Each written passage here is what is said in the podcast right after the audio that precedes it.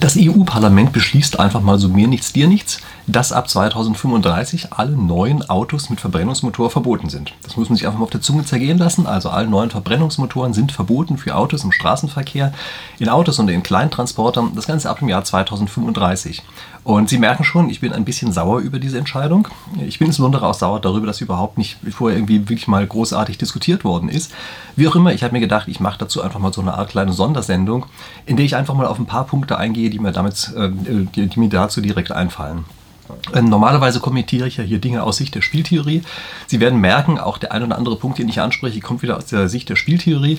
Allerdings ist es so, dass ich einfach auch schnelle Motoren gerne mag und infolgedessen nehme ich einfach auch solche Themen einfach mal mit rein. Also das hat heute mal weniger mit Spieltheorie zu tun als meine normalen Themen, die ich hier aufgreife. Aber wie gesagt, ich muss es einfach trotzdem einfach mal loswerden, weil doch für meine Begriffe relativ viele wichtige Dinge damit dranhängen an diesen Verbrennungsmotoren, die da vielleicht, sagen wir mal, nicht ordnungsgemäß mit berücksichtigt worden sind, um es mal vorsichtig zu formulieren. Okay, also wie auch immer, ich habe mir einfach mal so eine kleine Liste gemacht äh, von Themen, auf die ich eingehe. Die gehe ich einfach mal jetzt der Reihe nach durch. Also, das erste ist, es wurde wieder mal etwas beschlossen. Ein Verbot, ein weitreichendes Verbot, was ganz tief eingreift in die Art und Weise, wie wir leben. Und haben Sie davon bei der Diskussion vorher was mitbekommen? Also es gab natürlich in so ein paar Fachzeitschriften, gab es die ein oder andere Anmerkung, die ein oder andere Diskussion mal dazu. Aber ich frage mich wirklich, wo sind denn hier eigentlich unsere Parteien? Wo sind denn die Parteien, die so etwas einfach mal kontrovers diskutieren, wo andere Parteien auftreten, solche Themen auch einfach mal pushen? Also die CDU hat sich so ein bisschen ein bisschen ablehnend dazu geäußert, aber ich habe nicht den Eindruck, dass da irgendeiner wirklich wesentlich meine Diskussion zu angestrengt hat. Und das kann überhaupt nicht sein. Also es kann für meine Begriffe nicht sein, dass wir lauter solche tiefgreifenden Entscheidungen haben, die einfach mal so beschlossene Sache gemacht werden, zu beschlossener Sache gemacht werden, ohne dass wir das vernünftig vorher öffentlich diskutieren. Es kann einfach nicht sein, dass auf diese Art und Weise regelmäßig über die Köpfe der Bürger hinweg äh, diskutiert, nein, nicht diskutiert, äh, regiert wird und wir ständig abgelenkt werden mit irgendwelchen völlig nebensächlichen Themen, ob jetzt der eine Maskentyp besser ist als der andere und währenddessen solche Eingriffe in unser Leben erfolgen. Also ich finde das ganz einfach unmöglich und ich finde, dass es langsam auch ein echtes Problem für die Demokratie wird, indem ständig solche Sachen einfach mit Burying, wie man das nennt, äh, hinterrücks irgendwie beschlossen werden. Also es kann überhaupt gar nicht sein, so etwas. Es ist aber natürlich trotzdem und Sie merken, ich bin einfach echt sauer darüber. So, okay, das einfach mal vorweggenommen. Ähm, wir müssen da wahrscheinlich noch zu gegebenen Zeit einfach mal uns selber angucken, was sind denn eigentlich die Anreizstrukturen, die dazu führen? Also warum ist denn der ADAC da eigentlich so erstaunlich ruhig beispielsweise bei der Sache? Sagt zwar so ein bisschen was dazu, aber warum tritt er nicht viel offensiver auf? Ja? Ähm, wieso sind die Medien tatsächlich auf dem Trip, dass die solche Dinge immer erst dann berichten oder darüber berichten, wenn schon längst beschlossen worden ist? Also es gibt jetzt eine große Diskussion darüber, nachdem der Beschluss gestern gefasst worden ist. Also wie gesagt, ich finde das unmöglich. Jetzt gucken wir uns aber mal den Beschluss selber an. Also ist der denn eigentlich so fürchterlich schlimm? Und da möchte ich mal als erstes Thema aufgreifen, die Technologieneutralität. Was das Parlament hier wieder mal macht, ist, dass sie sagen, die Parlamentarier, nicht die Entwicklungsabteilung etwas, keine Wirtschaftswissenschaftler, die irgendwie Interdependenzen oder so etwas sehen, sondern nein, die Parlamentarier, die gerade zusammensitzen, in ihrer grenzenlosen Weisheit wissen natürlich genau, welche Technologie die richtige für die Zukunft sein wird. Sie wissen es. Und die ganzen anderen wissen es natürlich nicht. Also die ganzen normalen Menschen, die da sind, die ganzen Hersteller, die Konsumenten und so weiter, die wissen das alle nicht. Sondern die Parlamentarier, die dort zusammen in einem Raum sitzen, die wissen, konnte ihrer unendlichen Weisheit, welche die richtige Technologie für die Zukunft ist. Sie können jetzt schon abschätzen, ob synthetische Kraftstoffe vielleicht mal in äh, entsprechender Menge zu entsprechenden Preisen hergestellt werden, ob die vielleicht irgendwann billiger sein werden. Das wissen die alles schon jetzt, können die ganz genau vorhersehen und sie merken natürlich schon an der Art und Weise, wie ich das beschreibe, ich halte das für eine völlig groteske und idiotische Idee. Wenn wir uns mal die Kompetenz der Bürokraten vor Augen führen, da gibt es hier in Frankfurt äh, eine Stelle, wo Eisenbahnschienen gelegen haben, die mitten in den Taunus reinführen. Wissen Sie, was mit diesen Eisenbahnschienen passiert ist? Die sind irgendwann mal von Politikern per politischer Entscheidung rausgerissen worden, weil man gesagt hat, wir müssen den ganzen Platz freimachen für die Autos. Das ist schlecht für den Autoverkehr, wenn dann doch irgendwelche Straßenbahnschienen rumliegen. So viel zum Thema Vorhersagekraft von irgendwelchen Bürokraten. Es ist einfach ein unglaublicher Unfug zu glauben, dass sich Bürokraten hinsetzen können und die diejenigen sein werden, die vorhersagen können, welche Technologie sich am Ende durchsetzen wird, welche Technologie auch nur sinnvoller sein wird, welche Entwicklungen da sind. Es ist noch viel schlimmer. In dem Augenblick, in dem wir einen Technologiezweig abschneiden, in dem einen Augenblick sorgen wir natürlich dafür, dass selbst dann, wenn er nach einiger Zeit besser geworden wäre, er gar keine Chance mehr hat, besser zu werden. Einfach deshalb, weil wir uns jetzt hinstellen und sagen, wir, wir wollen nicht irgendwie Rahmenbedingungen vorgeben. Also nicht das, was Parlamente eigentlich machen sollten, sondern wir geben hier ganz konkret vor, diese eine Technologie ist gut. Wir bauen sozusagen Trabis. Wir sagen Zweitaktmotor, der Trabi ist ja von Zweitaktmotor angetrieben worden. Das ist eine gute Technologie, das geben wir jetzt ganz einfach erstmal vor. Okay, sorry, wenn ich hier polemisiere, aber das ist im Grunde genommen genau das, äh, was gerade gemacht wird. Was wäre denn eigentlich der bessere Ansatz gewesen? Natürlich wäre der bessere Ansatz, dass wenn schon, wenn man schon auf die Art und Weise eingreifen möchte und sagt, okay, es geht ja darum, irgendwie CO2 einzusparen, damit es nicht so viel emittiert wird und solche Sachen, dann sollte man zumindest einfach auch sagen, okay, dann geben wir die Rahmenbedingungen vor, sorgen dafür, dass eine bestimmte Menge von CO2 ausgestoßen werden darf und wie das in der Wirtschaft sich verteilt, das überlassen wir dann den einzelnen Marktteilnehmern, sorgen dafür, dass dort einfach Innovationsmöglichkeiten ausgenutzt werden und so weiter. Also wenn wir das schon machen wollen, dann müssen wir von außen her einen Rahmen vorgeben und in diesem Rahmen lassen wir die Leute sich frei entfalten. Hier machen wir genau das Gegenteil. Wir geben keinen vernünftigen Rahmen vor, sondern Parlamentarier setzen sich hin und sagen, ich weiß genau, welche Technologie die beste für die Zukunft ist. Okay, also das ist die eine Sache, die, da ist, die dahinter ist. Wieso ist das so schlimm? Natürlich zum einen, weil Parlamentarier sowas ganz gewiss nicht ähm, als besonders gut beobachten können oder vorhersagen können. Aber es könnten auch andere Menschen normalerweise nicht besonders gut vorhersagen, einfach deshalb, weil sehr viele indirekte Effekte da sind. Sie müssen sich vorstellen, bei solchen Technologien ist ja überhaupt gar nicht klar, was am Ende wirklich zu wie viel CO2-Emissionen führt. Also es kann sein, dass Elektroautos zu viel mehr, lange Zeit zumindest, zu viel mehr CO2-Emissionen führen, weil sie die ganzen anderen Sachen mit rein äh, berechnen müssen. Also sie müssen ja sagen, okay, müssen erstmal gebaut werden, das ist energieintensiver, als das bei äh, Verbrennungsmotoren der Fall ist. Sie müssen das Ganze ja auch noch, ähm, also die Elektrizität muss ja produziert werden. Wie kriegen wir denn das eigentlich hin? Es kann sein, dass beispielsweise Speichertechnologien wieder zwischenschalten und sowas, dass die alle möglichen anderen Wirkungen haben.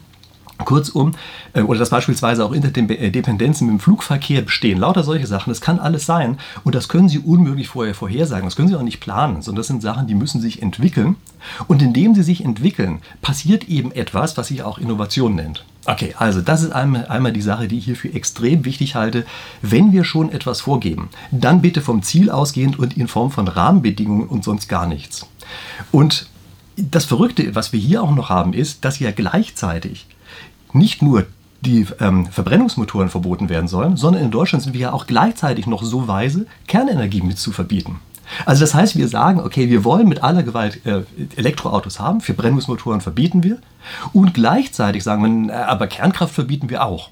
Und da muss man einfach sagen, irgendwann wird es einfach so blöd, dass man sich wirklich nur noch an den Kopf fassen kann. Also wenn wir schon auf die Art und Weise einen Haufen zusätzlicher, äh, zusätzlichen Strombedarfs brauchen, dann verstehe ich nicht, warum wir die äh, zuverlässige große Quelle von Strom, die auch völlig CO2 oder fast völlig CO2-frei arbeitet, dass wir die gleichzeitig mit verbieten wollen. Es tut mir leid, das passt überhaupt gar nicht zusammen.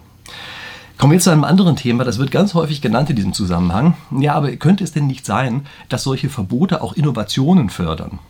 Also in gewisser Weise ist es natürlich eine gewisse äh, Idiotie, wenn man so will, ja, dass man gleichzeitig sagt, also wir verbieten was und das sorgt dafür, dass Innovationen entstehen.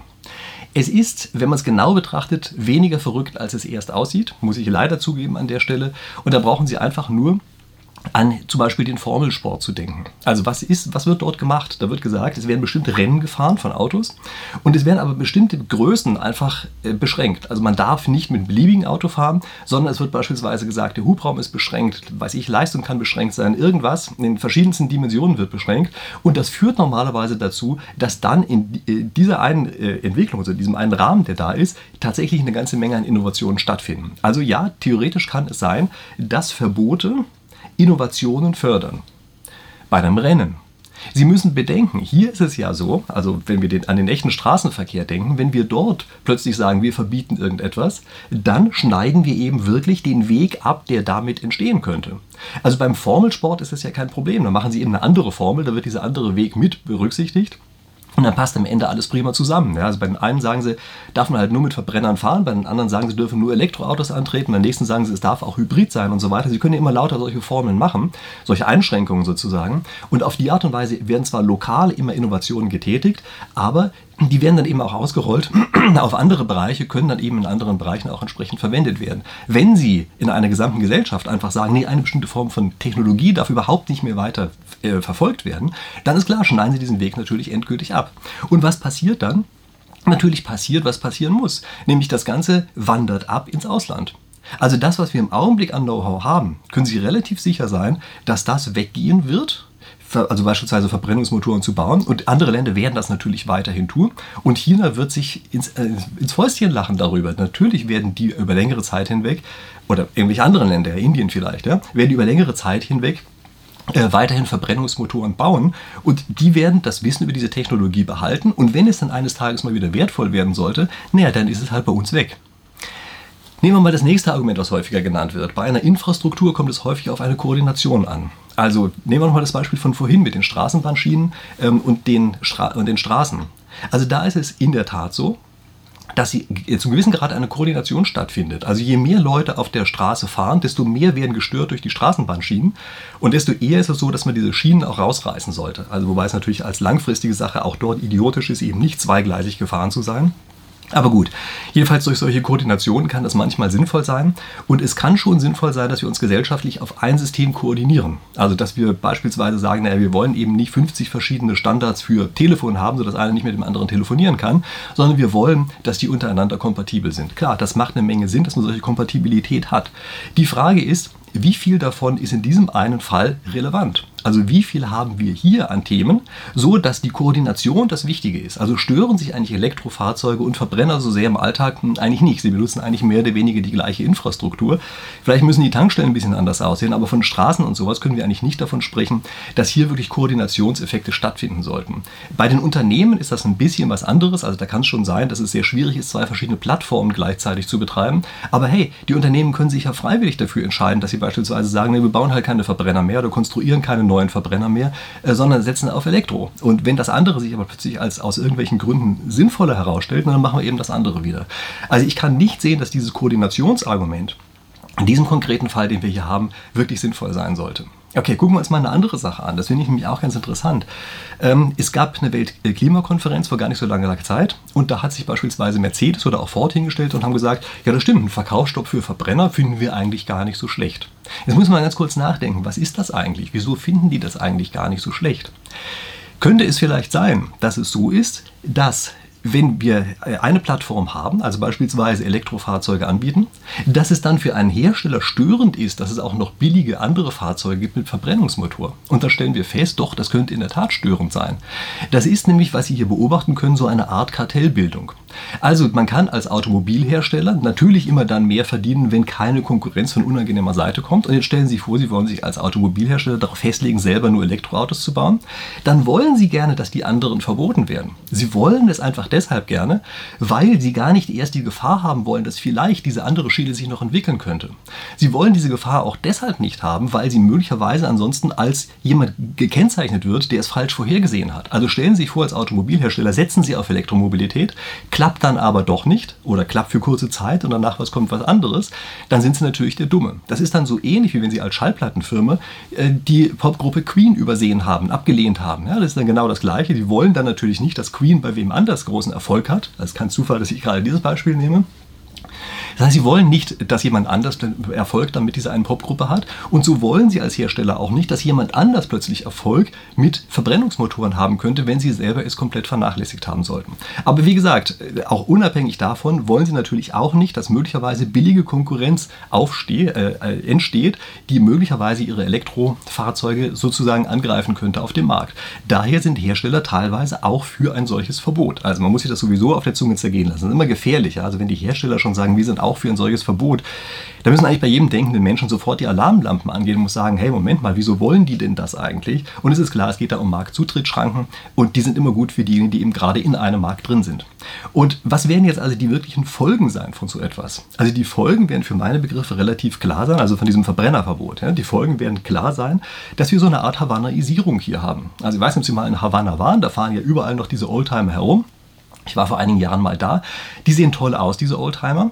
Aber es ist natürlich so, dass man hier mit Autos teilweise 50 Jahre alt oder älter durch die Gegend fahren muss, weil eben keine neuen mehr dazukommen. Und machen Sie sich darauf gefasst, das wird bei uns ganz genauso sein. Also jeder, der jetzt ein schön funktionierendes, altes Auto hat oder in wenigen Jahren alt sein, das Auto haben wird, der wird das natürlich behalten. Und wir werden sehen, dass extrem lange mit den jetzt noch im Umlauf befindlichen Verbrennungsmotoren durch die Gegend gefahren wird, aus verschiedenen Gründen heraus. Ja. Und sei es übrigens auch Nostalgiegründen heraus, aber ich befürchte, es wird nicht nur Nostalgie sein, sondern es wird was anderes sein, nämlich die Umstellung auf Elektromobilität kann ja gar nicht so fürchterlich schnell funktionieren. Also 35, ja, das klingt jetzt zwar noch weit weg, aber Sie müssen überlegen, was da für unglaubliche Anstrengungen auf die verschiedensten Gebieten übernommen werden müssen, damit das richtig funktioniert. Und ich kann Ihnen Brief und Siegel darauf geben, dass die Verbrennungsmotoren in den nächsten Jahren sehr viel billiger sein werden, über lange Zeit in vielen Preissegmenten billiger sein werden, als die Elektrofahrzeuge sein werden. Irgendwann wird es bei den Neuzulassungen sich sowieso umkehren, da bin ich sicherlich dabei, dass das so ist. Aber für den Betrieb und für äh, einfach das sozusagen normale Verwendung ist vollkommen klar, dass wenn Sie die gesamte Infrastruktur umbauen wollen, das relativ teuer ist und dass es faktisch darauf hinausläuft, dass die Individualmobilität für die unteren Einkommensgruppen einfach eingeschränkt wird. Und ich glaube ganz ehrlich gesagt, dass das auch eines der wesentlichen Themen ist, die dahinter stehen. Also das mit dem Umweltschutz und sowas, das wird natürlich gerne immer so als großer Popanz da vor sich hergetragen, ja, dass man irgendwie sagt, ja, das ist es ähm, und darauf kommt die ganze Geschichte an. Es geht ja nur um Umweltschutz. Aber faktisch wird natürlich die Form sein, dass Individualverkehr sehr viel teurer wird, insbesondere in den unteren Klassen teurer wird und dass auf die Art und Weise eben sehr viele Leute nicht mehr davon, daran teilhaben können. Und das, darum geht es und es ist auch vollkommen klar, dass das eines, äh, eines der äh, Folgen davon sein wird. Also wenn ich sage, darum geht es, ja, das ist natürlich eine Unterstellung von mir, aber ich kann mir nicht vorstellen, dass Parlamentarier diesen Zusammenhang nicht gesehen haben. Und die sind ja selber auch nicht davon betroffen. Also sie müssen sich natürlich auch bewusst werden, dass ein Parlamentarier natürlich nicht mit irgendwelchen billigen Autos durch die Gegend fährt. Das heißt also, die werden im Zweifelsfall eher noch den Vorteil haben, dass sie sagen, ja, wenn die Straßen ein bisschen leerer, weil die ganzen komischen kleinen Typen mit ihren Kleinwagen dann nicht mehr durch die Gegend gurken. Das heißt, die haben damit eher einen Vorteil. Also das ist vollkommen klar, dass hier die Interessenslage am Ende eine komplett andere ist. Okay, so, ehe ich mich hier weiter aufrege, Sie merken schon, ich bin natürlich zu diesem Thema zu einem gewissen Grad voreingenommen, stehe ich auch dazu. Ja, deshalb habe ich mich hier auch ein bisschen in Polemik ergangen. Äh, wie Sie vielleicht wissen, mag ich schnelle Motoren. Also ich mag die Dinge einfach, ja, Verbrennungsmotoren, ja, dass man auch am Ende irgendwas hört. Sogar das erste Buch, was ich geschrieben habe, hat sich auch mit Verbrennungsmotoren beschäftigt. Ja. Also glaube ich schon, dass das ein Thema ist, in dem ich auch einigermaßen drin bin. Also natürlich bin ich hier voreingenommen. Aber ich denke, von vielen von den Punkten, die ich hier genannt habe, das sind auch welche, die wirklich berücksichtigt werden sollten, aber natürlich wieder mal nicht berücksichtigt worden sind, insbesondere weil sie auch gar nicht richtig öffentlich diskutiert worden ist. Und ehe das Ganze hier zu negativ wird, äh, ich habe mich verabredet mit einem Blogger, ja, mit einem Autoblogger, der ziemlich stark auf Elektromobilität steht. Und mit dem werde ich jetzt in Kürze ein Interview führen. Ähm, also er ist Robin Engelhardt. Der hat für meine Begriffe einen sehr interessanten Artikel geschrieben, Gastbeitrag in Automotorsport. Und der wird uns in dem Beitrag hoffentlich erklären, warum das alles gar nicht so schlimm ist. Also er ist auch gegen das Verbot, aber er sagt, es ist nicht so fürchterlich schlimm, weil eigentlich sowieso etwas verboten wird, was sowieso keiner mehr machen wird. Also er sagt, das ist so ein bisschen so, wie wenn man das Reiten auf Einhörnern verbieten würde. Das wird bis 2035 äh, sowieso keiner mehr mit Verbrennungsmotoren so richtig machen wollen. Okay, also das mal kurz zusammengefasst. Wie gesagt, ich will mich mit ihm unterhalten, vielleicht auch, damit das hier nicht alles so fürchterlich negativ ist. Also in wenigen Tagen kommt dann dieses Interview raus können Sie sich dann auch nochmal ansehen. Äh, Sie können mir in der Zwischenzeit gerne in die Kommentare unten reinschreiben, was Sie denn jetzt eigentlich zu diesem Thema halten. Also ob ich da jetzt völlig übertrieben darauf reagiert habe, mich einfach zu sehr ärgere und in ein paar Tagen Abstand es vielleicht ganz anders sehen würde. Schreiben Sie mir das gerne unten rein. Äh, ansonsten vergessen Sie nicht, den Kanal zu abonnieren, mit Glocke und allem, ja, damit Sie das Interview dann mitbekommen äh, können, dass wir uns entsprechend darüber unterhalten und damit äh, vielleicht auch noch die andere Sichtweise hier drauf haben, warum das alles nicht so schrecklich schlimm ist. Also wie gesagt, dafür wäre es gut, wenn Sie den Kanal abonnieren. Und ansonsten, ich freue mich darauf, dass wir uns dann hier schon in ganz wenigen Tagen wiedersehen, wahrscheinlich schon übermorgen. Bis dahin.